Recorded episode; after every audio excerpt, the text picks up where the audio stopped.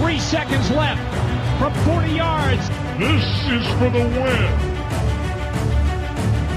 Timeout. Timeout was taken.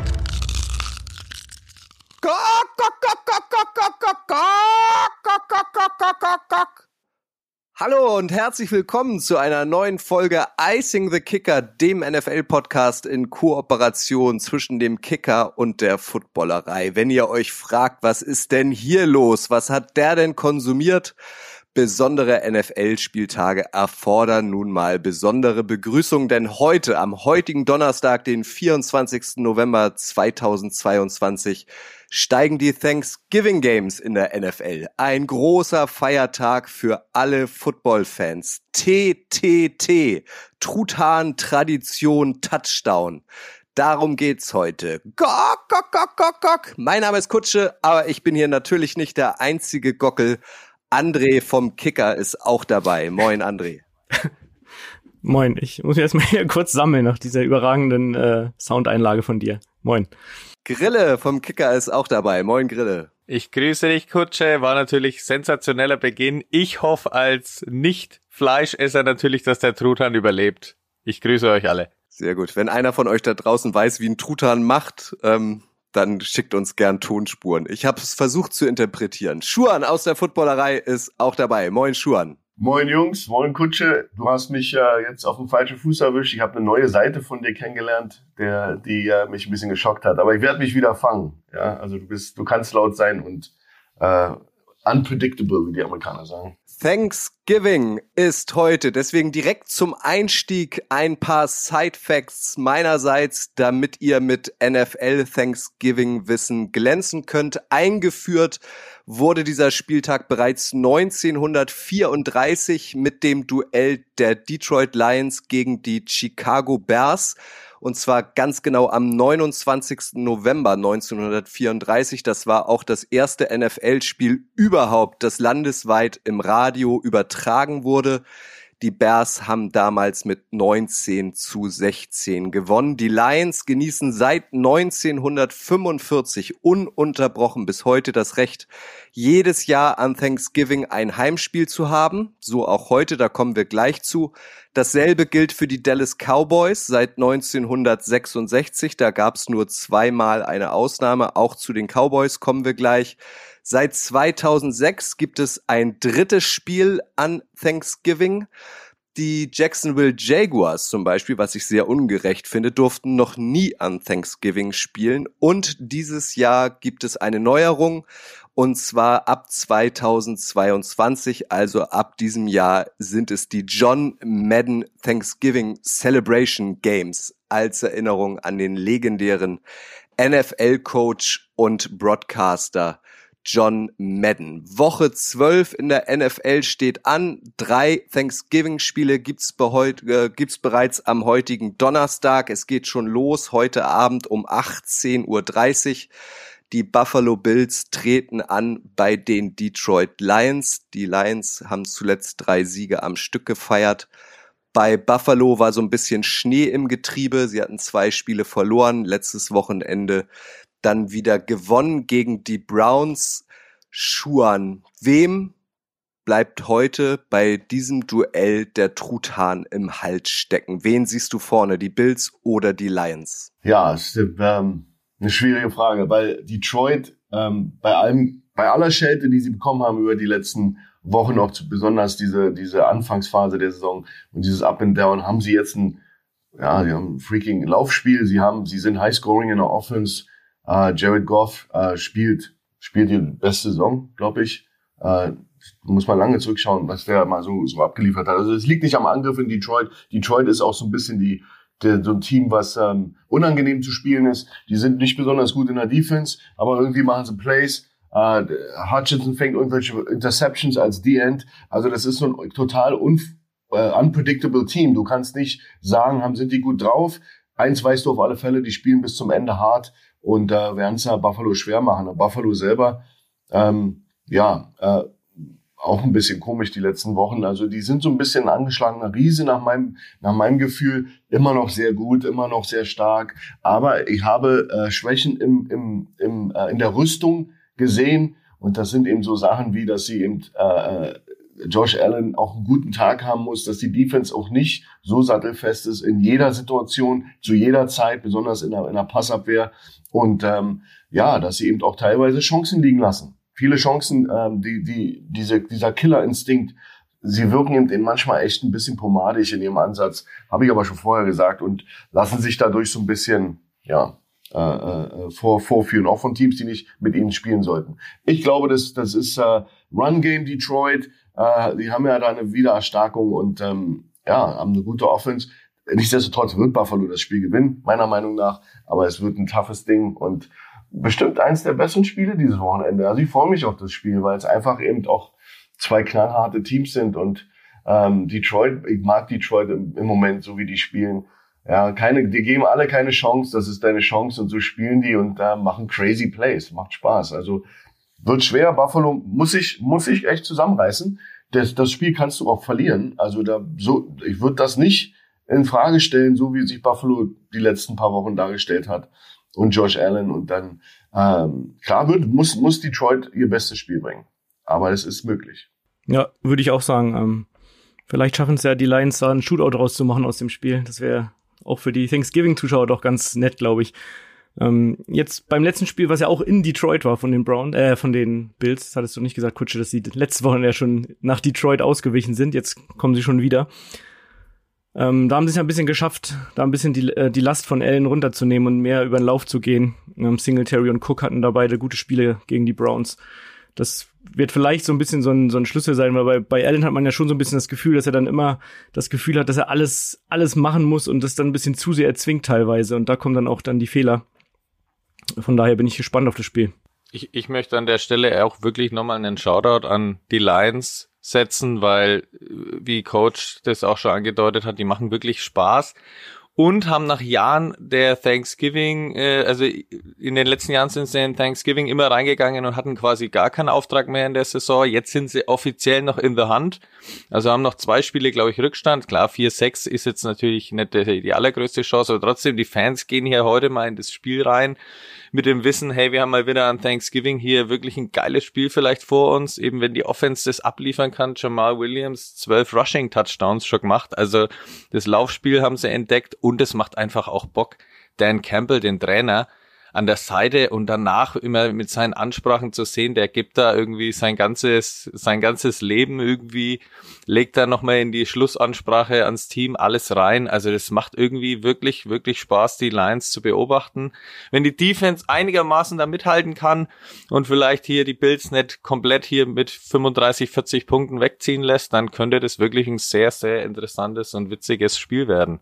Ich würde euch bitten, ja. zum Abschluss dieses Duell einmal in einem Wort eure Einschätzung abzugeben, wer gewinnt. Wieder angefangen bei Schuhan über André und bis hin zu Grille. Wer gewinnt heute? In einem Wort? Bills. Bills. Bei mir auch die Bills. Das waren drei Worte. Ich glaube es auch. Danach ist noch lange nicht Schluss. Statt äh, wie gewohnt eines äh, ein Donnerstagsspiel gibt's heute wie gesagt drei, weil um 22:30 Uhr unserer Zeit geht's munter weiter mit dem Auftritt der Giants bei den Cowboys, ein Division-Duell in der NFC East. Beide Teams stehen bei sieben Siegen und nur drei Niederlagen. Ein enorm wichtiges Duell. André, wer bleibt deiner Meinung nach der Philadelphia Eagles Jäger Nummer eins? Ja, ich glaube, da kann man nach dem Auftritt gegen die Vikings letzte Woche nur die Cowboys nennen, ehrlicherweise. Die gehen jetzt auch als klarer Favorit in das Spiel, haben gegen die Giants zuletzt sowieso immer gut ausgesehen. Ähm, haben von den letzten zwölf Duellen, glaube ich, elf gewonnen. In Woche drei schon mal mit Cooper Rush als Quarterback. Ähm, jetzt ist Dak Prescott zurück. Sie haben den besten Pass Rush in der NFL und, äh, und die O-Line der Giants ist eigentlich schlechter als die der Vikings von letzter Woche. Ähm, also das könnte ein langer Nachmittag für oder ein langer Abend für Daniel Jones werden, ehrlicherweise. Oder was meint ihr? Ich sehe, ich sehe ganz klar auch die Cowboys natürlich im Vorteil. Die Giants haben für mich nur eine Chance, wenn sie wirklich komplett auf den Lauf gehen. Das ist vielleicht die einzige Schwachstelle, die die Cowboys Defense, die ja auch unfassbar überragend unterwegs ist. Allein acht Turnover in vier Spielen haben sie jetzt erreicht. Aber wenn es eben eine Schwachstelle gibt, dann ist es übers Laufspiel. Die Bears haben 240 Yards den äh, Cowboys reingedrückt, Rushing Yards und die Packers, die ja das Spiel sogar gewonnen haben, 207 Yards. Also das ist vielleicht das Einzige, wo, wenn Saquon Barkley und Daniel Jones auch selber hier ihre Beine bewegen, da vielleicht ein bisschen mithalten können, aber ansonsten äh, gerade die Offense, Dak Prescott sieht in der Pocket so gut aus, hat mit Tony Pollard hier ein all-around explosive Element, wo ja, man, wenn man an den Pass letzte Woche zurückdenkt, den er da rechts außen geht perfekt reinlegt, also das sieht schon wirklich sehr, sehr nice aus, was die Cowboys gerade spielen. Also für mich ist die Tendenz hier eindeutig Cowboys. Auch wenn es natürlich überraschend ist, dass die Giants überhaupt an Thanksgiving mit 7-3 dastehen. Das hat davor, vor der Saison wirklich keiner gedacht. Ja, in die Kerbe muss ich, muss ich natürlich auch reinhauen. Also du hast es genau gesagt. Äh, ich glaube, äh, das Zünglein an der Waage ist äh, Barkley, ja, der, der Running Back der Giants, weil wenn der 100 Yards erreicht, dann sind die auch meistens im Spiel.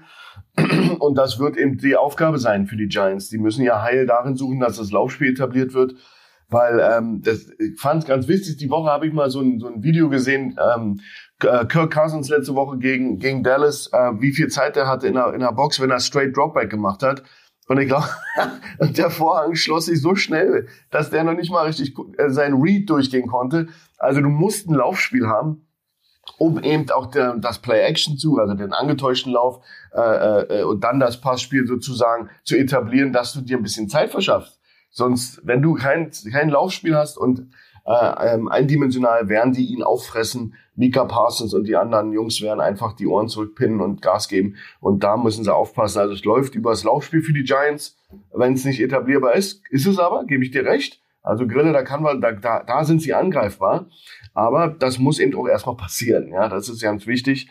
Ähm, und Dallas, andersrum, ja, müssen auch wieder Laufspiel etablieren, müssen eben einfach über auch eine nicht sehr sattelfeste Defense der Giants äh, gegen den Lauf, müssen den Pollard in Szene setzen. Äh, Sieg muss wieder die Drecksarbeit machen und da muss dann sozusagen die, die Touchdowns machen und am Ende des Tages die Inches rausholen.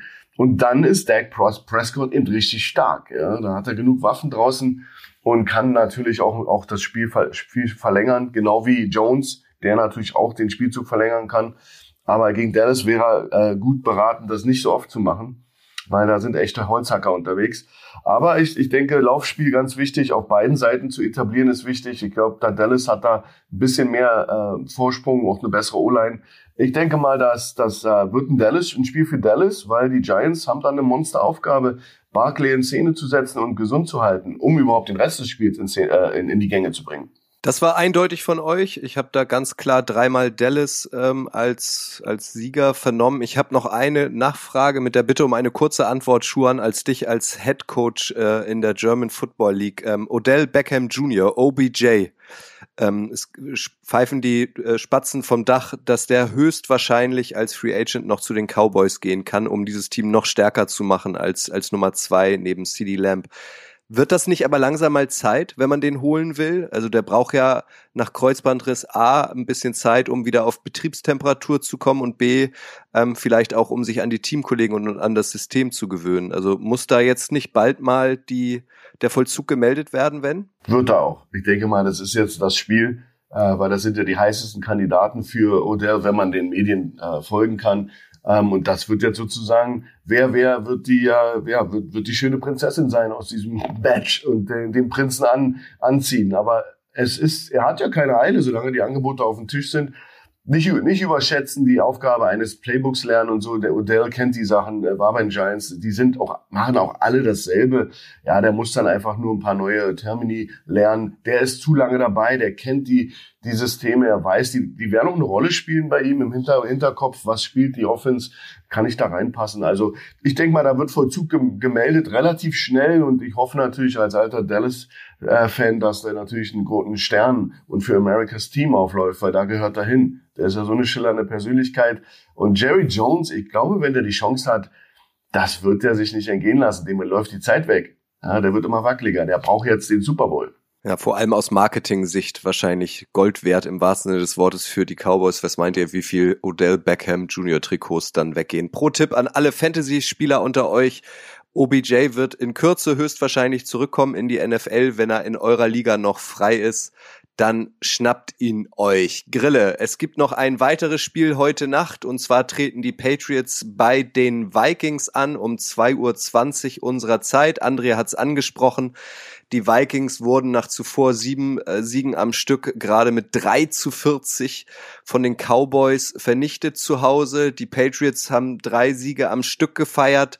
Stürzt Olle Belichick deiner Meinung nach die Vikings in ihre erste Mini-Krise? Ich kann es mir wirklich sehr, sehr gut vorstellen. Wir haben ja irgendwie eh das Ungewöhnliche, was an Thanksgiving selten ist, dass alle drei Spiele interessant sind und das hier ist für mich das Interessanteste an dem Ganzen, weil die Patriots eben hier gerade mit der Defense, Belichick zeigt hier in den letzten Wochen echt Wahnsinn, was die Defense zu leisten mal wieder imstande ist, obwohl sie ja irgendwie große Namen ja vor der Saison sogar verloren haben. Aber das ist beeindruckend, auch letzte Woche gegen die Jets gewesen. Da haben sie ja gar nichts zugelassen und die Vikings haben eben letzte Woche im Heimspiel gegen die Cowboys mit ihrer eigentlich brachial aufgestellten Offense nichts zusammengebracht. Und da wird es natürlich extrem spannend zu beobachten sein, ähm, ja, ob die Vikings hier im zweiten Heimspiel nacheinander da ein bisschen zurückschlagen können. Kirk Cousins natürlich auch in der Primetime, da ist er auch immer besonders unter Beobachtung. Und ja, ich kann mir da schon sehr gut vorstellen, dass die Patriots die Vikings Offense da wirklich die ganze Zeit bei Low Scoring halten und dann natürlich selber, das ist dann die große Frage bei New England, dass sie selber auch ein bisschen mehr zusammenkriegen als letzte Woche, weil das war ja bis äh, fünf Sekunden vor Schluss auch nur drei Punkte, bis dann dieser Wahnsinns-Return stattgefunden hat. Ja, ich kann mir jetzt auch gut vorstellen, dass die, ähm, die Defense der Patriots da für einigen Wirbel wieder sorgen wird. Ähm, ich meine, der Left Tackle bei den Vikings, Christian Derisor, fällt aus, er hat seine zweite Concussion innerhalb von acht Tagen oder so. Ähm, und das ist schon auch ein harter Verlust in dem Spiel, wo sie sich immerhin mit dem Sack-Leader der NFL mit äh, Matthew June über, ähm, gegenüber sehen. Ähm, der führt die Liga mit 13 Sacks an. Und ähm, da wird schon die O-Line einiges zu tun kriegen, um Cousins da einigermaßen zu beschützen. Ja, ihr habt ihr das gehört? Äh, letzt, jetzt die Woche haben sie darüber gesprochen, dass Tony Pollard gesagt hat, ähm, äh, der lange Pass auf ihn war, war, war designt. Die äh, haben wohl, äh, das habe ich bei äh, Chris Sims, glaube ich, bei seinem Podcast haben sie darüber gesprochen, dass der, dass der, ähm, dass, dass sie das gesehen haben als eine, eine Lücke in der, in der Defense der Vikings. Und wenn die natürlich das finden, was denkst du denn, was Belichick findet in dieser Defense, ja? Und das heißt also, da muss man sich als Viking äh, ähm, ähm, wahnsinnig äh, Gedanken drüber machen. Wo sind wir anfällig? Ja, da kommt dieses Self-Scouting dazu, was du eigentlich wöchentlich mach, machst, glaube ich, in der NFL. Und ähm, aber die haben die Dallas Cowboys was gefunden und wenn die das finden, findet das Belichick. Man darf nicht die die die Defense der New England Patriots ist super, aber man muss darauf aufpassen. Gegen den Pass sind sie anfällig. Wenn die Vikings ein gutes Passspiel aufziehen können und mal so ein bisschen sich wehren, ja, das war wie dieses Meme, wo der mit dem Stock auf irgendwas mhm. piekt und sagt, mach mal was. Ja, also das war so ein bisschen, bisschen unangenehm, das Spiel zu beobachten, weil so musst du dich nicht niedermachen lassen. Und ähm, das, glaube ich, das wird wichtig. Ist dieser Fighting Spirit wieder da? Thanksgiving, geben wir Gas, sind wir unseren Jungs schuldig und dann Fans. Und das wird viel entscheiden, weil natürlich äh, äh New England, die sind natürlich wie so, ein, wie so eine Killing Machine. Ja, die, die machen wenn du einen Fehler machst, machen die dich fertig. Und denen ist egal, ob die 2-0 gewinnen. Naja, mit einem Safety. Das, da da geht es nicht um die Galerie. Das hat er früh gesehen in der Saison, der äh, äh, Bill Belichick, dass es dieses Jahr nicht um die Galerie geht, sondern die, dieses Jahr geht es einfach nur, ähm, also sie sind nicht die Römer, sondern die Barbaren. Das weiß er, das, das hat er Anfang der, der Saison festgelegt und jetzt wird's eben ugly. Und so geht er durch die Saison und, und schießt die Leute ab. Und in der Abwehr sind die einfach genial aufgestellt. Äh, Matthew Judon ist eine Maschine, der macht Plays. Geht ja nicht nur um die Sacks, sondern wie viel, wie viel Down, äh, äh, Tackle for Loss, wie viel Big Plays, Fumbles äh, am rechten Fleck zur rechten Zeit sein. Das ist ja auch immer so ein Trade für Trademark für so einen Player. Ähm, Minnesota muss ihr, muss ihr Passspiel in die Gänge kriegen. Ich glaube nicht, dass da viel, viel Lauf sein wird, aber Delvin Cook äh, bei aller Ehre, aber da, das, das werden sie wegnehmen. Und äh, sie werden auch, wir müssen sehen, ob sie Doppelcoverage machen auf, äh, auf äh, ähm, ähm die 18 Jeffrey, äh, Jefferson und ob sie, ob sie den oder ihren Number One Corner aufsetzen. Aber ich denke mal, die werden sie doppeln müssen. Wie gesagt, ich denke mal, das Passspiel muss etabliert werden. Äh, Cousins muss jetzt äh, diesen komischen Blick, den er hatte auf der Bank an der Seitenlinie, dieser Blick, dieser, was hat mich heute getroffen? Ja, und die müssen zurück zum Fighting Spirit. Dann haben sie eine Chance. äh, New England Offense, hey, die Belichick weiß, was er hat und er weiß, das ist äh, Average. Sie können laufen, kein Thema. Sie können laufen. Und sie werden dann eben auch dann, wir erinnern uns an Spiele, sie werden dann eben im 50 Mal laufen, wenn es sein muss. Wenn das das Einzige ist, was funktioniert, werden sie nicht einen Ball werfen. Also das ist so unorthodoxes Spiel und das macht sie so gefährlich und so frustrierend, gegen die zu arbeiten, weil die hauen darauf, Bill Belichick haut darauf, wo es weh tut. Und das macht er so lange, bis du irgendwie was davor hältst. Ansonsten macht er immer dasselbe. Wird interessant. Ich freue mich auf, auf ein, mal sehen, wie er den äh, Jefferson handelt und alles. Und mal auf die Reaktion von Minnesota bin ich gespannt, ob da jetzt ein Aufbäumen kommt, ob das ein Wake-up-Call war. Ich glaube, die, ich glaub, die Cornerbacks äh, bei den. Oh, okay. Mach gerne, André. Nee, ich wollte sagen, ähm, ich glaube, die, die Cornerbacks bei den, bei den Vikings sind aber schon ein bisschen gebeutelt angeschlagen gerade. Also das könnte schon durchaus auch eine Option sein, ähm, dass das oder vorkommen, dass Jones da schon ähm, ein paar freie Receiver in dem Spiel kriegt. Also und die ähm, allerdings kommen natürlich auch die Vikings mit einem sehr starken Pass Rush. Von daher, ich sehe es wie Grelle, wird auf jeden Fall äh, richtig interessantes Spiel, denke ich mal. Nochmal die Bitte meinerseits, André, du kannst gerne anfangen. Ähm, nur ein Wort, nur ein Teamnamen. Wer gewinnt? Ähm, Patriots. Patriots, auch bei mir. Vikings. Gut. Ich, wir, wir können mal machen Kicker gegen Footballerei. Der Kicker tippt auf die Patriots. Ich spring Schuhan zur Seite und äh, sag deswegen die Footballerei tippt auf die Vikings. Das waren die drei Spiele, die am heutigen Donnerstag stattfinden.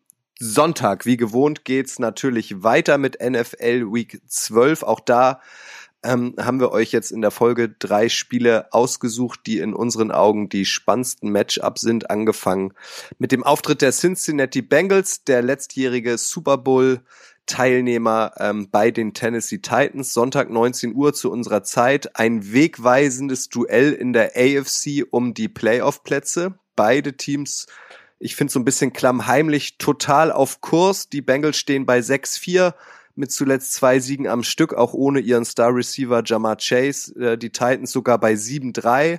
Auch zwei Spiele im Folge gewonnen. André, wen siehst du aktuell in diesem Duell als Favoriten? Boah, ich würde sagen, das ist eine ausgeglichene Kiste, ehrlicherweise. Also die sind bei, wie du schon gesagt hast, sie gehören, gehören gerade beide zu den, den heißeren Mannschaften in der NFL, würde ich sagen.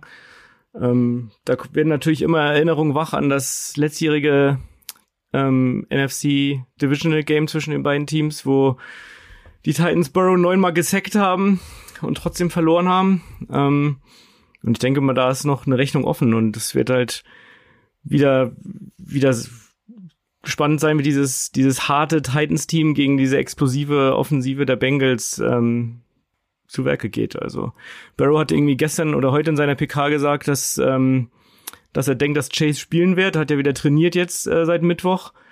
Das wäre dann natürlich ähm, nochmal wieder neue Waffe für die Offense. Also ich freue mich echt auf, eigentlich, das ist echt das Spiel, was ich am ganzen Wochenende eigentlich am, am spannendsten finde, muss ich sagen. Oder wie seht ihr das, ähm, Grille und Schuhen? Naja, bei, bei, ähm, bei den Tennessee Titans finde ich, das ist das, ist das so cool zu sehen, wie das so ein, so ein, fast so ein Klon der, der New England Patriots äh, Philosophie ist. Das siehst du ja, der, der, der Head Coach ist ja, Rabel ist ja ein Disciple oder ein Jünger von Belichick hat für den gespielt, etc. Und du siehst genau dieselben Ansätze. Du siehst ein knaller Laufspiel, du siehst, äh, du siehst äh, du, du da raufhauen, wo es weh tut. Du weißt, wir laufen, wir laufen trotzdem über dich rüber und du hast eben einfach eine richtig gute Defense. Also die Titans sind für mich so das Dark Horse in der NFL. Warum auch immer, vielleicht sind's die, sind die, sind's die relativ, ähm, ähm, ja, nicht pompösen Abgänge in den Playoffs die letzten zwei Jahre. Es sind eben so Sachen vielleicht, die, die eine Rolle spielen. Aber das ist eine tierisch gefährliche Mannschaft. Die leben, äh, die, die, die, leben äh, von ihrem Coach, der eben auch eine bestimmte Philosophie ausstrahlt und das geht in das Team und das ist eine knallharte Mannschaft, die sind auf allen Ebenen gut. Ich fand auch Tannehill nicht schlecht, die, das letzte Spiel, auch ein Laufspiel, äh, Passspiel war da, war okay. Oh, du öffnest das, das Spiel gleich mit einem 60 Jahr Bombe nach vorne. Also das sind immer so die Sachen, die, die ich mag. Und da sind die eben unberechenbar und die Defense ist eben echt ein Fund. Ja, und ich bin mir nicht sicher, ob Burrow und gerade die Inside, die Front der Titans ist ja wirklich, jetzt hat sich gefunden und spielt jetzt wieder ihr Potenzial aus wie letztes Jahr zum Ende der Saison. Und das sind eine echte Holzhacker und, und, und mehr, also da, da wird, da wird sich die Offensive Line von, von Bengals was einfallen lassen müssen, wenn die da jetzt ein schickes Passspiel aufziehen wollen mit Barrow. Ähm, und das wird ganz schön schwer, weil die sind ziemlich gut in der Defense auch verteilt. Passabwehr ist, ist okay. Du hast also gar nicht so viele Schwächen in der Defense bei, bei, ähm, Tennessee. Und für mich ein ganz gefährliches Team. Und dann eben auch noch diese, diese Patriots äh, äh, Vita dahinter. Und das siehst du, die, die marschieren durch die Saison. Tennessee ist einfach talentierter als die Patriots, deswegen spielen sie besser. Aber am Ende des Tages äh, wird Cincinnati mit ihrer Defense auflaufen müssen. Die müssen äh, Henry stoppen. Da, die Mittel hätten sie. Das ist jetzt keine schlechte Defense der Bengals. Ähm, haben auch ganz gut äh, abgeräumt die letzten Spiele und haben da Teams relativ äh, bei schwach, teilweise unter 20 Yards gehalten. Das war schon beeindruckend. Also da, da geht was. Das wird eine enge Kiste, glaube ich. Aber ich, ich kann mir gut vorstellen, dass äh, Tennessee da ähm, ja, dass die die niederzwingen wird, weil sie einfach tougher sind. Ich finde, das ist ein tougheres Team, wenn man das so in der NFL sagen kann. Du musst vor allem auch sehen, was die, wie die Bengals aus dem Spiel der Titans bei den Packers eben lernen, weil die Packers haben letzte Woche im Thursday Night Game eigentlich das Laufspiel richtig gut verteidigt. Also Henry wirklich, der ist 28 Mal gelaufen und hat die 100 Yards nicht geschafft. Also das ist eigentlich eine Sensationsleistung von der Packers die. Aber Mike Frabel, der kommt dann halt eben daher und hat dann halt eben Tannehill werfen lassen, 333 Yards und die Titans, das haben sie in den letzten Jahren eben nicht gehabt. Jetzt haben sie hier eben auch Wideouts mit Traylon Burks und Robert Woods. Die haben sie in dem Spiel gegen die Packers eben sensationell eingesetzt. Und wenn dann wird es eben spannend zu sein, wie wollen es die, äh, die Bengals angehen. Also gehen sie mit extra Power auf Henry, um den Lauf zu stoppen, ja, dann geben halt eben, dann gibst du eben die Air Yards frei sozusagen. Das ist natürlich sehr interessant zu beobachten. Und äh, Coach, du hast es angesprochen, äh, die O-Line der Bengals hat sich vielleicht ein bisschen besser gefunden, aber 34 Sacks haben sie schon zugelassen. Das ist Platz 29, also so viel eine Verbesserung siehst dann auch nicht im Vergleich zum letzten Jahr. Und die Titans haben schon drei Spieler, die mehr als fünf Sacks haben. Wow. Also die werden hier Burrow richtig bearbeiten. Also da muss er sich warm anziehen und dann ja, die Offense der Titans macht, macht irgendwie Spaß. Das ist noch flexibler als in den letzten Jahren. Und Frabel, der scheut dann eben auch nicht vor Trickplays zurück dann lässt er halt Derrick Henry mal wieder einen Touchdown-Pass werfen. Das war auch gegen den Packers. Also mhm. das ist schon, das ist schon sehr, sehr clever mit, also ganz viel gelernt von Belichick, von den Patriots, hat Frabel damals in seiner Zeit, ja. Aber er hat es irgendwie noch kreativer weiterentwickelt, wenn man das so gerade sagen will. Wobei die, wobei die Offense der Bengals zuletzt ja schon auch echt stark war, obwohl da die ähm, Chase und ja auch Mixon zuletzt gefehlt haben, haben sie da auch mal 37 Punkte aufs Board gebracht ähm, letzte Woche. Äh, also und Burrow ist dem hat sich schon ein bisschen äh, dahingehend verändert sein Spiel, dass er den Ball jetzt zuletzt echt schneller losgeworden ist. Sie haben da auch viel aus der Shotgun gespielt. Ähm, denk mal, dass da werden wir auch vielleicht einige kürzere, viele kürzere Pässe wieder sehen, dass ähm, äh, damit er eben diesen Pass Rush ein bisschen aus dem Weg gehen kann. Ein Side-Fact meinerseits, ähm, die oder zwei heiße Teams aus der NFL, äh, der Satz ist gefallen, Dark Horse ist gefallen, was vielleicht auch nicht jeder von euch drauf hat, weil sie wirklich gefühlt so ein bisschen unterm Radar laufen. Die Titans haben seit 2016, also schon ein paar Jahre, immer eine Winning Season. Der von Schuhan angesprochene Mike Rabel, der Head Coach, ist seit 2018 da. Da hat sich unter seiner Ägide auch nichts geändert, führt die Titans regelmäßig in die Playoffs. Schuan, ähm, du hast gesagt, er hat bei Bill Belichick gelernt. Kannst du dir vorstellen, dass Mike Rabel ähm, so ein bisschen eine Ära prägt bei den Titans wie Mike Tomlin als Head Coach bei den Steelers, der ja bekanntlich ähm, über Jahrzehnte quasi keine äh, Losing ähm, Record Saison hingelegt hat. Ja, hat er bis jetzt nicht und ähm, höchstwahrscheinlich wird das seine erste jetzt. Aber ähm, das ist immer so abhängig vom Management. Die Steelers sind bekannt, dass sie eben, das hier ist der ist Tomlin nicht erst der dritte Headcoach, den sie haben in, in, in, in der Geschichte des Vereins oder der vierte. Ähm, und da muss man sehen, wie sprunghaft ist das Management, weil Rabel gibt absolut äh, die, das her. Der ist jung, der ist energetic, der ist also jemand, der auch Energie aussprüht, der ist jemand, der ist organisiert, der hat eine, eine super Vita von vorher, ist absolut respektiert bei den Spielern, weil er eben selber auch ein, ein knallharter Linebacker war und, und jemand, der eben auch sich da Respekt verschaffen hat. ist dann zu Ohio State als, als, als Linebacker-Coach gleich in einer seiner ersten Stationen. Also der ist sofort hoch.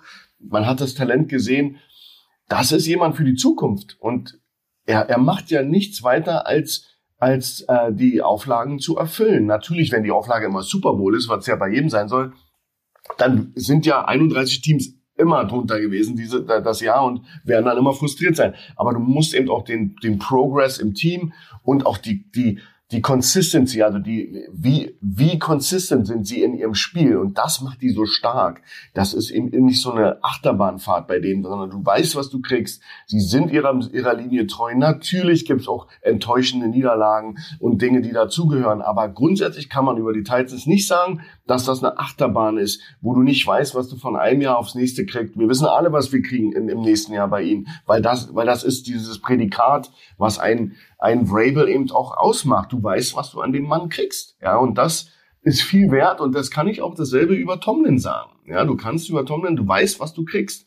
Und ich glaube, dass ist das Management gut beraten bei den Titans, die schon auch ein bisschen sprunghaft sprunghaft waren in der Vergangenheit bei der Auswahl der Coaches. Das fällt in so einem High-Performance-Business natürlich auch schwer, jemand lange, lange die, die, die, die Treue zu halten. Mal sehen, wie die Steelers äh, jetzt auf Tomlin und diese verkorkste Saison reagieren. Die sind ja, die gewinnen zwar ab und zu mal, aber die haben ja auch äh, äh, strukturelle Probleme innerhalb der Mannschaft, die müssen abgestellt werden. Aber ich erwarte da zum Beispiel keinerlei, da gibt es auch keine Gespräche, dass der gefeuert wird. Und das sollten die Titans auch machen. Also Vrabel ist der Mann der Zukunft. Und wenn, ey, wenn der gefeuert wird, dann hat der, dann, dann macht er die Tür hinter sich zu und dann klingelt sein Handy schon für den nächsten Headcoaching-Job in der NFL. Und das wissen die Titans auch. Gut, ihr drei. Dann legt euch doch mal fest.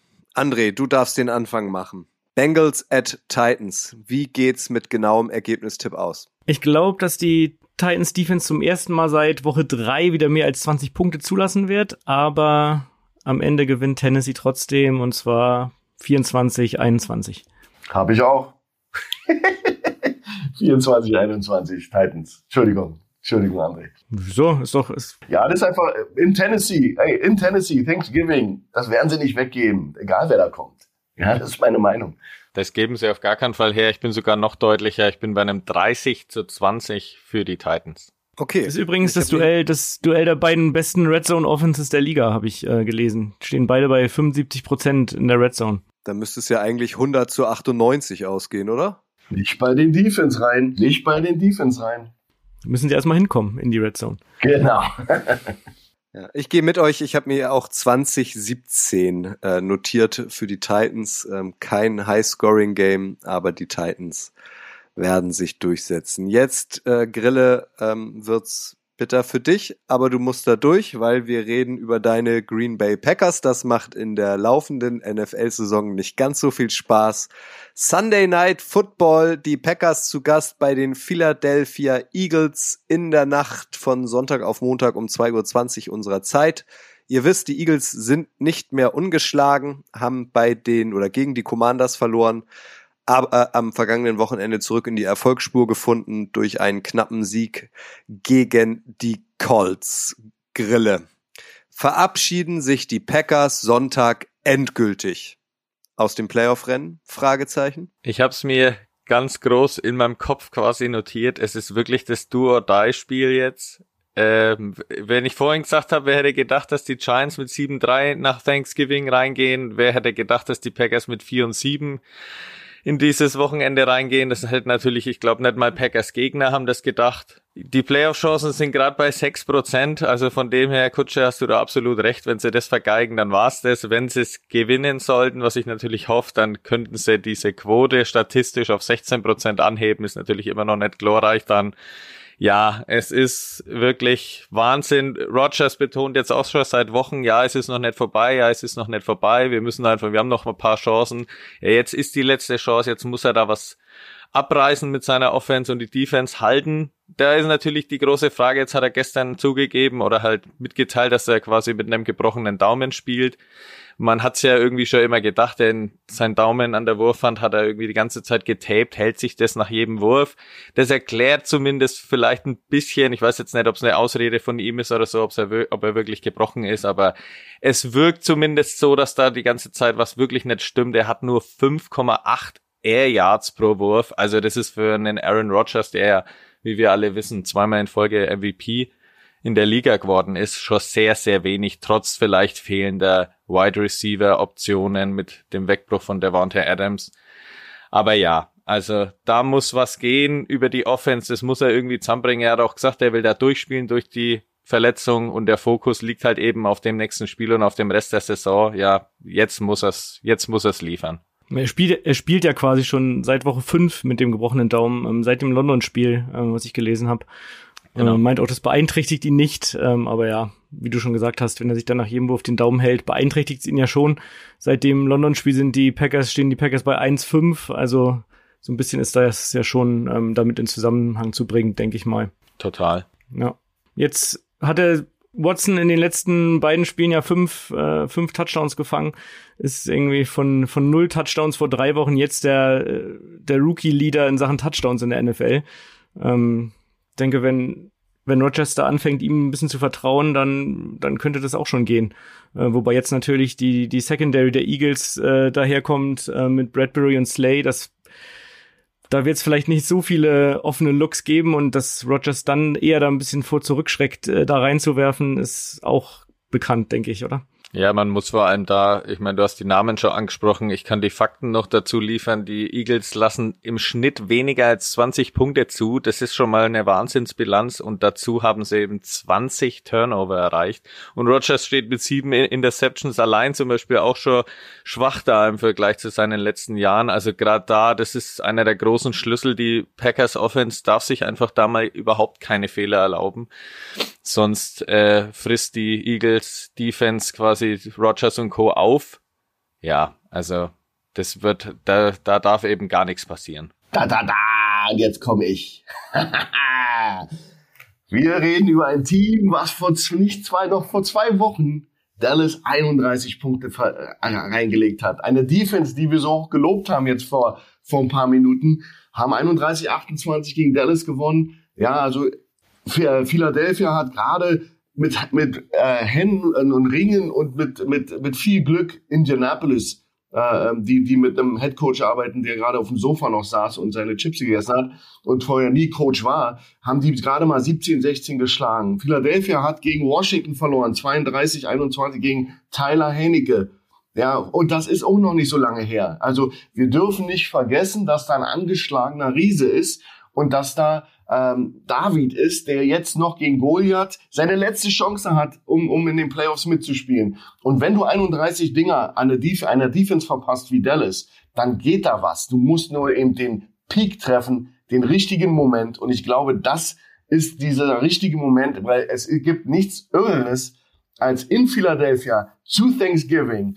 Vielleicht kriegen wir noch ein bisschen, bisschen Schnee und Schneebälle und, und Boo und Rowdy und Matsch und genau NFL Football im Winter. Und das äh, erhoffe ich mir und dass die Green Bay Packers das Ding rausreißen und alle schocken werden. Und das ist möglich, wenn die Green Bay Packers ihren besten, ihr bestes Spiel abliefern, Daumen oder nicht Daumen, interessiert mich nicht, wenn die ihr bestes Spiel abliefern und Philadelphia wieder ein Washington-Statement äh, äh, hat, wo sie dann vielleicht nicht aus dem Bus richtig rauskamen, ihnen lag was quer im Bauch, es war nicht so richtig gut, Jalen hatte nicht den besten Tag. Ich sag euch, any given Sunday in der NFL dieses Jahr und das wird das Spiel sein. Und wir haben dann alle noch ein bisschen was von Green Bay, die noch im Rennen sind. Und äh, Philadelphia wird eben auch zurechtgestutzt zu, zu dem, was sie sind. Ein klasse Team, was aber auch teilweise sehr viele easy, easy Wins hatte gegen, gegen easy Gegner. Und ähm, wie gesagt, immer haben sie eben auch, sie haben eben auch Philadelphia, viele ihrer Siege sind eben auch auf dem Zahnfleisch gewesen. Das waren nicht jetzt immer Sh Sh äh, Shutouts, das waren teilweise One-Score-Differences, äh, Unterschiede mit einem Touchdown. Das war alles auch viel harte Arbeit. Nicht un unbestritten auf dem Papier ein fantastisches Team. Ja, auch mit dem mit der Edition von ähm, äh, Suh und den anderen Jungs, die sie da noch geholt haben für die Inside. Ähm, das ist eben ein aufgeputschter äh, Grizzlybär. Aber Green Bay und, und äh, Aaron Rodgers, wenn es mit den Daumen geht, die wissen, um was geht. Ähm, der Rookie liefert ab als Receiver. Ey, und die Defense ist immer noch nicht shabby. Ja, die sind nicht die besten, keine Frage, aber sie sind nicht shabby. Ja, ich, ich denke, dass, dass es auf jeden Fall dann übers Laufspiel gehen wird. Also das haben ja die, die Commanders ähm, und auch die Colts gezeigt, ähm, dass, dass die Eagles über das, über den Lauf zu knacken sind, auch wenn sie sich da, wie du ja gerade gesagt hast, da jetzt auch nochmal verstärkt haben. Mhm. Aber, aber ich denke trotzdem, dass das der Schlüssel sein wird für die Packers, ähm, wenn sie das Spiel gewinnen wollen. Und dass sie jetzt die letzten sechs Spiele gewinnen müssen, wenn sie noch in die Playoffs kommen wollen, das steht für mich außer Frage. Ähm, ich ich, ich würde der Grille noch mal eine äh, ketzerische Frage stellen. Ähm, wann würdest du den Zeitpunkt gekommen sehen, wo man sich äh, in Green Bay Gedanken drüber machen muss, ob man nicht mal Aaron benchen sollte und äh, mit Jordan Love ein bisschen spielt? Das ist natürlich eine sehr reißerische Frage. Ich meine, er hat ja seinen Vertrag erst verlängert. Ich natürlich hoffe mit der Qualität, die Aaron Rodgers natürlich noch hat und ja auch immer doch durchblitzen lässt, trotz gebrochenem Daumen. Ich meine, wenn das wirklich so stimmt, dann ist es natürlich trotzdem nicht äh, hundsmiserabel, was er da gerade spielt eben gerade mit den Touchdown-Pässen auf Watson. Aber natürlich muss das Franchise im Hintergrund da mal schauen. Wenn sie das jetzt hier verlieren sollten, dann musst vielleicht mal was probieren oder vielleicht mal zumindest Love immer mal dazwischen für ein paar Plays reinnehmen. Aber jetzt gerade sind sie eben noch da. Jetzt nach Coach Schuans Rede bin ich ja auch wieder mehr hyped jetzt, dass da dann doch wieder was geht und so ich meine, ich gebe natürlich die Hoffnung nie auf und denke natürlich, wenn du da Rogers hast, natürlich lässt du ihn da ran, weil er ist immer noch großartig natürlich in seinem Können. Ähm, und ja, in, an dem Wochenende, du hast es ja gut gesagt, Aaron Jones und AJ Dillon müssen da einfach viel, viel laufen. Dann öffnest du den Pass und dann hast du Randall Cobb kam letzte Woche auch zurück, den hat er sechsmal angeworfen, der hat alle sechs Catches dann auch erreicht. Also das ist so für Mitteldistanzen eine, eine gute Waffe, um da mal deine First Downs einzutüten und du hast mit Watson eben das Deep Threat und wenn die anderen zwei über den Boden das machen, dann kannst du da natürlich was machen. Dazu kommt noch, dass die Eagles, die der Coach gerade schon wenig gelobt hat in den letzten Wochen, auch sechs Turnover in der Offense sich geleistet haben, allein in den letzten zwei Spielen gegen Washington und Indy. Also natürlich, wenn das alles so läuft, dann kann das auch ne, klar, klar in die Richtung der Packers gehen und natürlich hoffe ich das. Und dann schauen wir mal, was da Sunday Night rauskommt. Ich, ich war einfach der Meinung, dass eben doch ein Sieg gegen Dallas vor zwei Wochen, das, das übersieht man ja bei der ganzen Sache. Das war ja ein Schock, also für mich, ich bin Dallas-Fan. Ja, das, da, da war genau dasselbe, derselbe Tenor. Ja, der ist angeschlagen. Da wusste man noch nicht, dass ein gebrochener Daumen ist, aber alle wussten, dass da was ist. Ähm, der spielt unter seinem Level und ja, Dallas, die sind jetzt ja super Defense auf dem Papier, super stark. Schwupp, scoren die 31 Punkte und, und schlagen Dallas und, und Dallas weiß, steht da wie ein begossener Pudel. Und das meine ich, wenn man, wir wissen nicht, welchen, welche Packers wir kriegen. Aber wenn wir die richtigen kriegen, dann ist auch egal, ob es in, in, in Philadelphia ist oder nicht, was ja ein Vorteil ist. Weil dann werden sie das Laufspiel etablieren, werden Jalen Hurts an der Seitenlinie halten, der wird gar nicht dazu kommen, weil Indianapolis hat ja auch den, den, den Blueprint gegeben, wie man die, diese Mannschaft schlagen kann. Die konnten nur nicht finishen. Ja, aber du hast eben mit knallharter Defense, weil Indy hat eine super Defense und du musst eben einfach auch äh, äh, lange Drives etablieren. Du musst eben auch äh, Hurts an der Seitenlinie halten und dann ist ja egal, wer da auf dem Papier steht. Wenn der nicht auf dem Feld ist und nicht punkten kann, dann bist du eben bis ins vierte Quarter im Play und, und im Game. Und das erhoffe ich mir, dass da bisschen was abgeguckt wird, weil ich glaube, was äh, was äh, Indianapolis kann, das kann auch Green Bay. Die sind nicht so ganz, ganz so stark in der Defense. Die, ich glaube, Indianapolis hat auf dem Papier bessere Spieler, aber Indianapolis hat keinen echten Head Coach. Ja, und das muss man eben auch sehen. Und deswegen glaube ich, dass da vom Leadership her ähm, äh, bei Green Bay ähm, was geht. Ja, aber die können natürlich auch riesig enttäuschen, wenn sie sich beeinflussen lassen vom vom äh, äh vom Stadion, von den Fans die sie natürlich äh, beschimpfen werden und äh, auch mit Flaschen be bewerfen würden, wenn sie sie hätten. Ja, also das ist äh, schon eine, eine rowdy Crowd da in Philadelphia. Stichwort Stammtischwissen. Einer meiner absoluten Lieblings-Side-Facts. Vielleicht weiß es nicht jeder von euch. Die Philadelphia Eagles sind das einzige NFL-Team, dessen Logo nach links guckt. Achtet mal drauf der Büffel der Bills, der Vogel der Cardinals, das Pferd der Broncos, der Delfin der Dolphins, äh, äh, der Miami Dolphins und so weiter und so weiter. Die gucken alle nach rechts. Nur die Philadelphia Eagles, der Adler, guckt nach links. André, werden die Eagles die Packers mit links schlagen? Oh, äh, das war eine schöne Überleitung. Ähm, also mit links werden sie sie auf keinen Fall schlagen, glaube ich. Ähm, nach Schuhens Plädoyer, nach Schuhens Plädoyer erst recht nicht mehr. Ähm, aber ich glaube, sie werden sie am Ende doch ähm, schlagen, wenn auch nicht deutlich. Ähm, ich sag mal ein knappes 24, 19. Und dann war's das mit den Packers. Sorry, Grille. Und sorry auch, sorry auch Michael, wenn er das hört, aber das muss man jetzt so klar sagen. Ich, hätte es auch gerne gehabt, wenn die, wenn die Niners die Packers in den Playoffs wieder geschlagen haben wie sonst, aber darauf muss man halt verzichten dieses Jahr. Ja, ich muss ja backuppen, also ich muss ja jetzt sozusagen hinter meiner Aussage stehen und ich glaube, dass die äh, jetzt über 20 machen gegen, gegen Philadelphia, äh, Green Bay mit 23, 21 gewinnen wird. Das wird äh, nach meiner Meinung so ein, entweder so ein Defensive Jalen Hurts rennt, lässt einen Ball fallen, jemand hebt ihn auf, äh, Field Goal Range, irgendwas Verrücktes wird da passieren, weil anders wird es nicht sein, weil Philadelphia dreht sich ja nicht um und lässt sie einfach in, in dem Stadion machen und walten. Aber ich glaube, das wird ein 23, 21 für Green Bay und wir alle werden geschockt dann in den, in die, ins Wochenende gehen. Also ich, na, ich habe ja ne, natürlich mir einen Packers-Sieg notiert und ich habe mir halt so gedacht, jetzt gewinnen sie 28, 21, weil halt kurz vor Schluss so der Touchdown-Drive der Packers noch gelingt.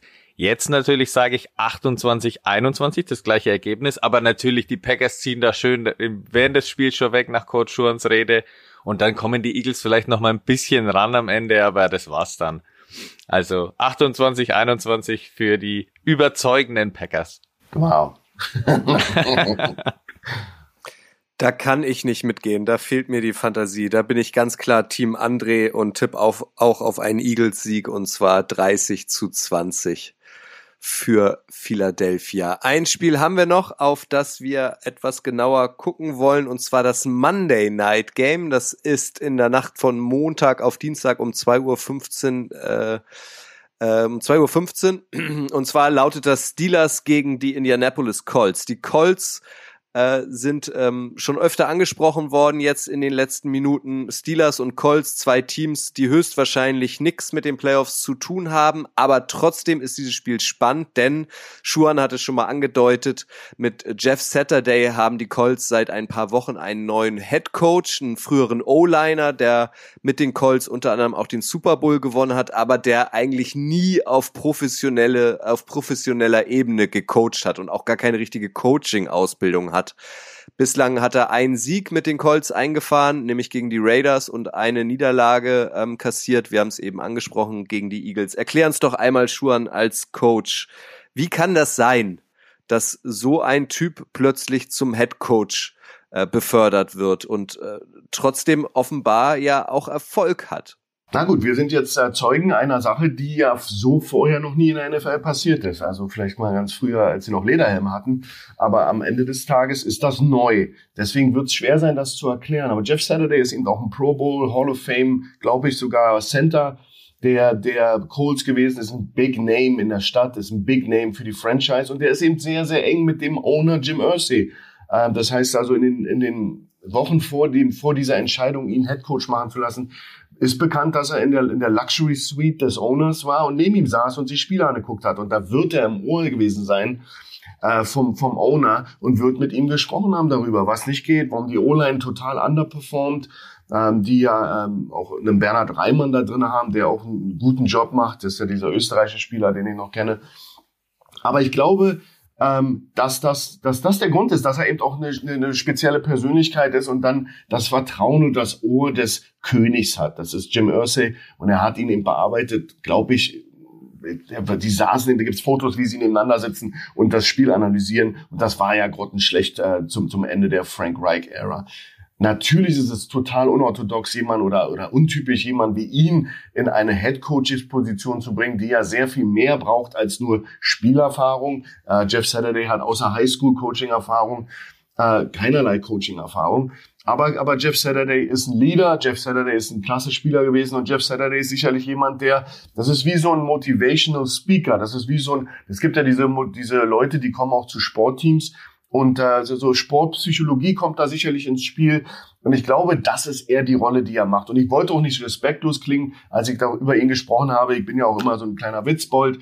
Natürlich hat er das, hat er, war der Move jetzt nachträglich gesehen ein guter, weil die Mannschaft ist äh, psychologisch auf alle Fälle wieder auf der Höhe kann eben ein Team auch wie Philadelphia die Stirn bieten. Und das war eben nicht möglich vorher unter Frank Reich, weil eben dieses Verhältnis vielleicht ausgenutzt war, ausgelutscht war, obwohl Frank Reich ein toller Coach ist. Was Leute ihm übel nehmen, ist eben genau diese Situation, dass er eben im Ohr vom Owner war, dass er eben sich sozusagen äh, trotz trotz jährlicher Angebote an ihn als Offense-Line-Coach einzusteigen bei Indianapolis, bei dem wurde das ja angeboten, hat er das jahrelang abgelehnt. Um dann aber sich in, in der Luxury-Box hinzusetzen, um, um, da fällt mir immer äh, äh hier ähm, äh, Herr der Ringe ein, wo der, wo der kleine Typ neben dem König sitzt und ihm immer ins Ohr redet von, von weiß ich, wo der war, Gandalf oder äh, äh, wie immer die, diese, dieses Land heißt. Und das ist so, so dieses im Ohr sein vom Besitzer, der, der Triggermann, und das fand ich, äh, das nehmen ihm Leute übel, weil er ist eben keiner, der durch die durch die Coaches-Schule ist. Es ist keiner, der hat den Preis nicht bezahlt dafür. Der ist jemand, der jetzt probiert sozusagen das komplett auf den Kopf zu stellen, wie das in der NFL läuft mit den Coaches. Ob das schlecht oder negativ ist, weiß ich nicht. Das kann natürlich ein Beispiel dafür sein, dass das andere Teams jetzt auch probieren. Ja, weil Jeff Saturday hat natürlich einen tollen Coaching-Staff um sich rum. Das sind ja einige äh, Head Coaches mit, äh, mit ähm, Fox und ähm, wie heißt der Defense Coordinator? Äh, das sind ja ehemalige Head Coaches. Das heißt, da ist ja sehr viel Wissen in diesem in diesem Team und das wird eben und er wird sich konzentrieren auf die Offensive Line, die ja sein Steckenpferd ist und die ist ja auch besser geworden äh, durch durch seinen Einfluss. Kann man jetzt sehen, wie man will. Ist man ein, ein, ein Traditionalist, wirst du natürlich, wenn dir die Haare, Haare zu Himmel stehen und natürlich sagen, das ist ja komplett gegen die, gegen die, äh, gegen den Kodex, ja. Und dann gibt's natürlich die Leute, die sagen, hey, outside the box thinking. Und der Junge macht und erledigt die Arbeit.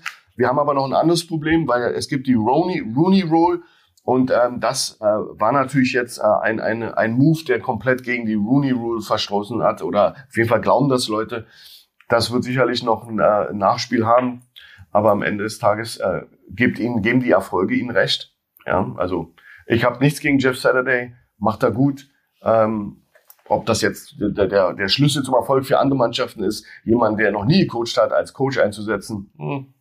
Also ich muss sagen, dass äh, diese zwei Spiele, unabhängig jetzt davon, das war davor halt so katastrophal. Ich kann es nachvollziehen quasi, dass man einfach mal out of the box da gedacht hat, weil dann hat ja Frank Reich noch Ehlinger reingebracht. Das hat ja gar nicht funktioniert. Jetzt hat geht er wieder, jetzt ist eben äh, Saturday zurück zu Matt Ryan, der ja zumindest seine Passing Yards immer aufstellt. Er hat halt nur mal nur zehn Touchdown-Pässe und neun Interceptions, glaube ich. Das ist natürlich schlecht. Aber mit den reinen Passing Yards, die er eben zusammenbekommt, äh, ist er unter den Top 10 der Quarterbacks in der ganzen Liga. Das ist natürlich schon stattlich. Das hat er einfach wieder zurückgehieft. Und dann natürlich die O-Line, wo er als ehemaliger Center und Super Bowl-Gewinner natürlich sich vielleicht am besten gerade aktuell auskennt, die auch wirklich stabilisiert, dass man in den nächsten Wochen und vielleicht dann eben im Monday Night Spiel schon wieder mehr von Jonathan Taylor sieht, der ja auch komplett also der hat ja mit den letzten zwei Jahren, wo er insgesamt 28, äh, 29 Touchdowns, glaube ich, gemacht hat, gar nichts mehr zu tun. Der hat nur drei Touchdowns, aber in den letzten zwei Spielen ist es auch eben besser geworden in Verbindung mit der guten Defense.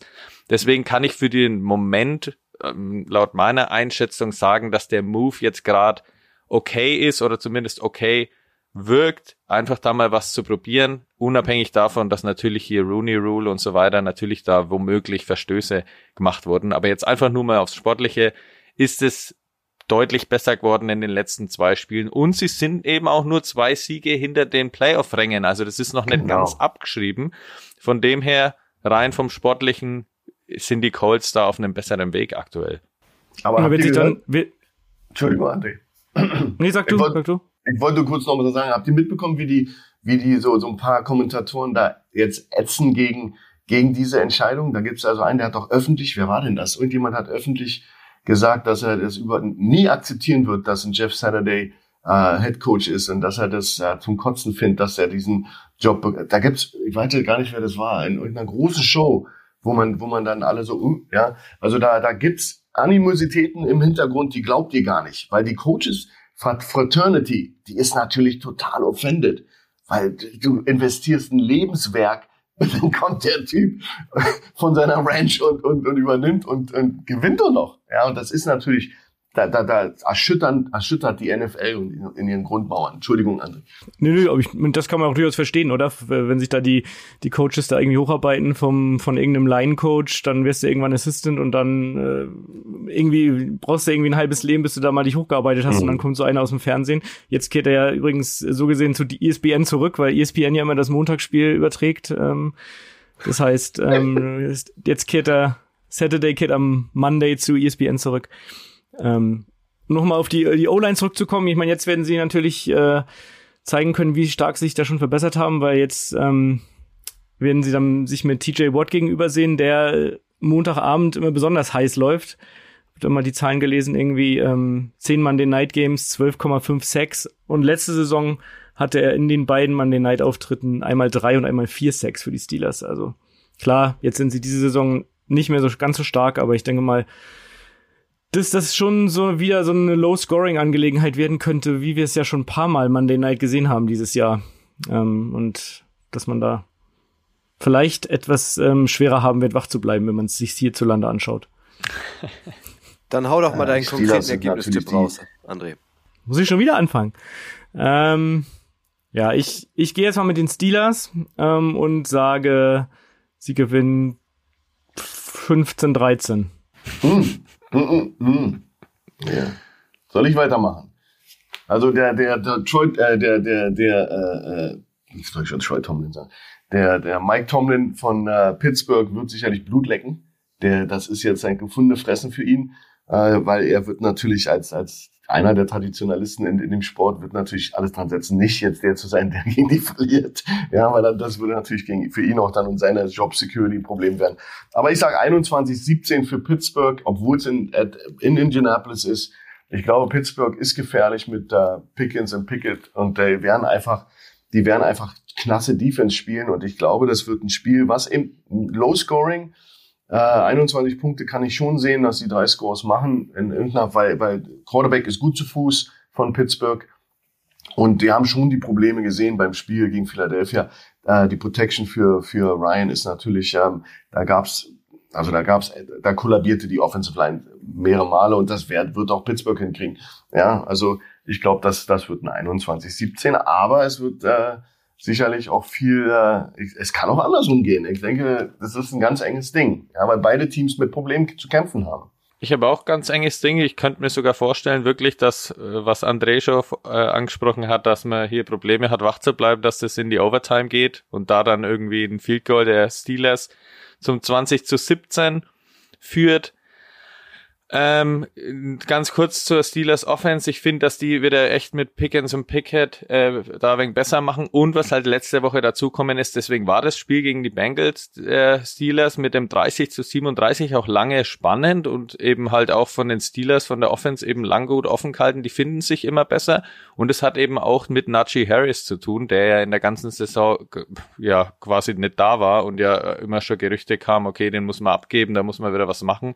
Letzte Woche hat er mit seinem einem spektakulären Touchdown. Danach hat er noch einen reingelegt, wo er in die Endzone reinhechtet und 90 Rush Yards dazu noch liefert. Das kam dann eben mal oben drauf.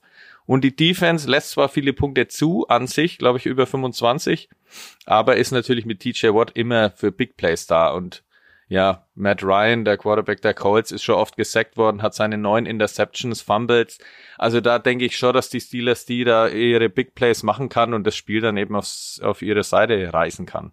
Aber es wird knapp werden, ist eben auch in Indianapolis, also 20 zu 17. Ich schere an dieser Stelle aus. Ich habe ein ähnliches Ergebnis wie André, nicht ein 15-13, sondern ich habe mir hier ein 14-13 äh, notiert, allerdings für die Colts, weil ich sehe Matt Ryan dann doch noch over Kenny Pickett.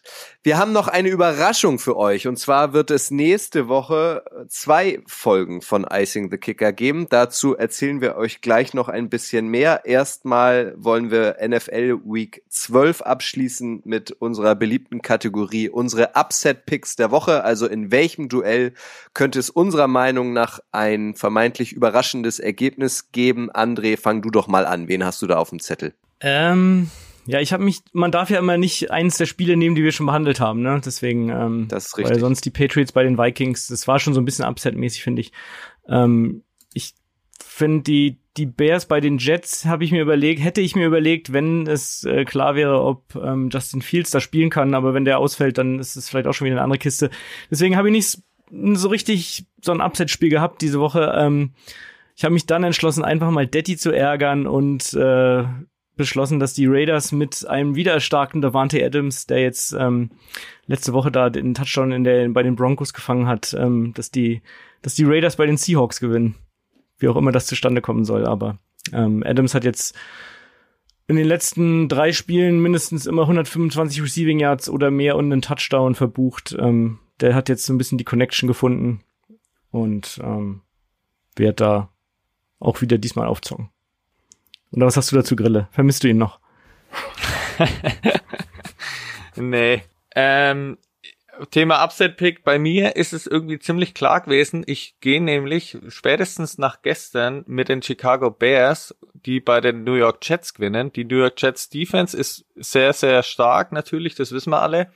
Aber letzte Woche war die Offense eben katastrophal. Jetzt haben sie ja eben reagiert und ähm, ja, Wilson auf die Bank verfrachtet, auch nach seinen komischen Aussagen, wo er ja gefragt wurde, ja, ob die Offense der Defense geholfen hat mit seinen paar Inches, die er da pro Spielzug nur geschafft hat und dann hat er ja noch frech Ja gesagt, das soll ja auch im Team ein wenig für Unmut gesorgt haben. Jetzt wurde eben reagiert, aber nicht auf Joe Flacco, der ja als Routinier auch an den ersten Wochen da gespielt hat und auch ziemlich gut gespielt hat, fand ich. Also deswegen, ich hätte da als Coach ganz klar zurück zu Joe Flacco entschieden. Jetzt haben sie aber Mike White genommen, deswegen glaube ich nicht, dass die Jets Offense da irgendwie, ja, groß was besser macht im Vergleich zur letzter Woche. Und die Chicago Bears sind eben gerade mit Justin Fields richtig stark auf dem Boden unterwegs. Deswegen glaube ich da, dass die Bears die Jets upsetten können. Mit der Schulter? Wie gesagt, aber ob, ob Fields, wie gesagt, spielt, das habe ich auch gerade gesagt. Also ja. das wäre für mich auch ein klarer Upset-Pack gewesen, aber ähm, dann ohne Fields, wer ist da, wer ist es, Trevor Simeon oder so? Nee, wer spielt denn da ja, Backup Quarterback? Ja, genau. Ich glaube, es ja, müsste genau. Simeon sein, ja. Ja, aber ich genau. sag halt, sie haben ähm, sie, sie haben es in den letzten Wochen gut zusammenbekommen, irgendwie einigermaßen natürlich Fields fehlt, aber ich kann es mir trotzdem vorstellen, weil ich von der Jets äh, Offense eben nix erwarte, also noch weniger als von den Bears, finde ich. Ja, schwierig, schwierig. Ähm, mein Upset ist Pick ist vielleicht, äh, da tue ich vielleicht für Kutschen einen kleinen Gefallen, aber Baltimore at äh, Jacksonville könnte ich mir vorstellen vielleicht, aber es ist echt schwer, weil mein Upset-Pick ist mein Pick, den ich euch vorher genannt hatte. Green Bay! Ja, aber es ist eben schwierig. Ich könnte noch sehen, dass Chargers bei, bei den Arizona Cardinals, ja, das ist vielleicht auch noch ein Thema. Ähm, ich habe mir den Bitte Stempel legen Sie sich jetzt fest, alles, Herr Fatah. ja, Chargers verlieren in Arizona, obwohl Arizona komplett unter die Räder gekommen ist in Mexico City glaube ich, dass da Kyler Murray-Effekt dazukommt. Und Chargers haben heute ein Problem. Ja, die haben toll gespielt und ich glaube, die erholen sich von diesem Schlag nicht mehr. Und ihr, ihr, ihr 6-4-Rekord, oder was immer sie jetzt haben, ist eben doch total überbewertet. Die sind, die, die sind nicht so gut, wie alle denken.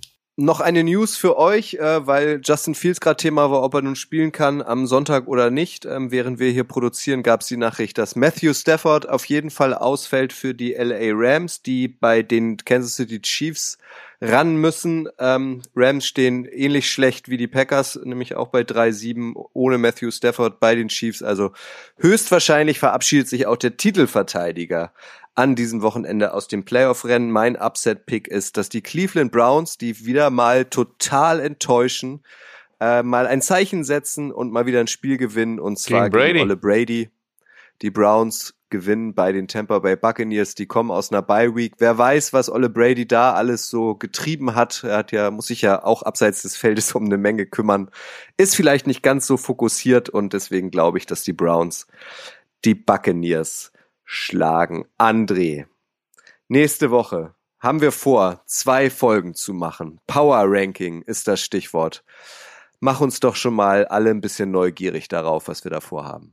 Ähm, ja, wir hatten in der Offseason ja schon mal ähm, eine Power Ranking Folge mit ähm, Detti und Michael, ähm, worauf wir ganz gutes Feedback bekommen haben und äh, deshalb haben wir uns überlegt, ähm, das auch mal als extra Folge einzuführen. Wir wollten euch dann nicht die normale Preview-Folge rauben, sondern machen ähm, kommende Woche eine Power Ranking Folge mit ähm, mit Detti und Michael, moderiert natürlich von Kutscher.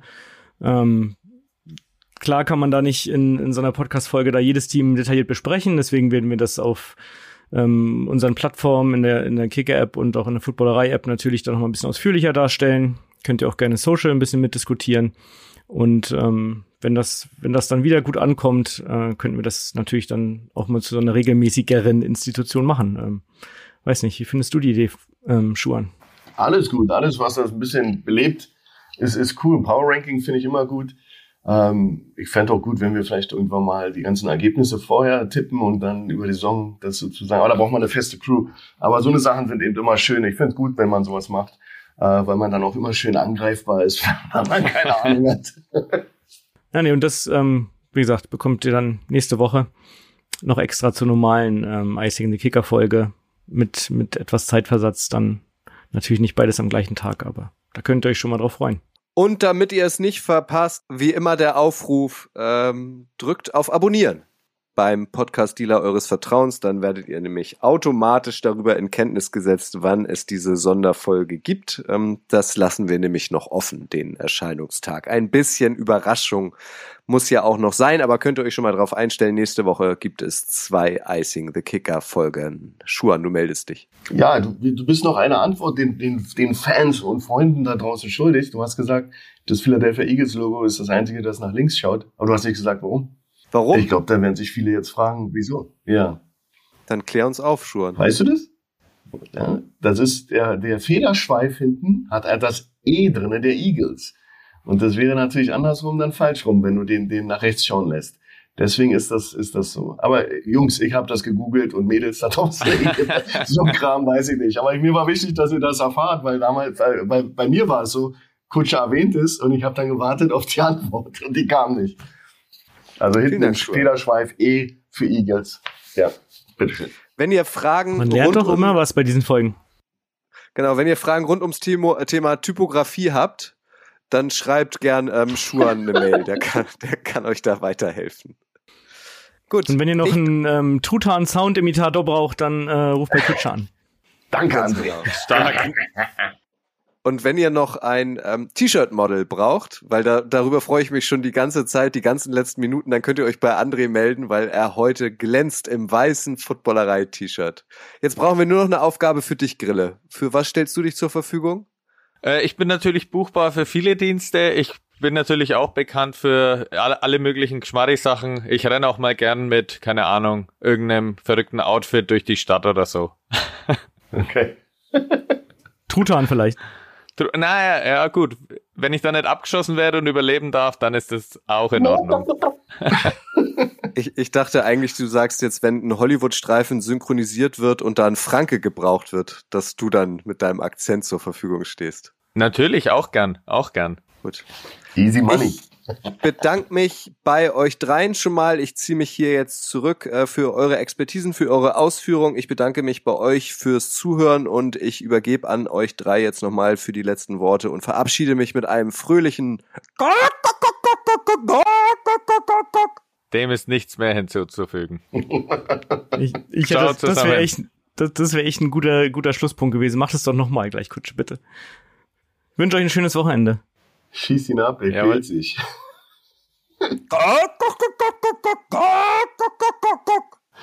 Tschüss.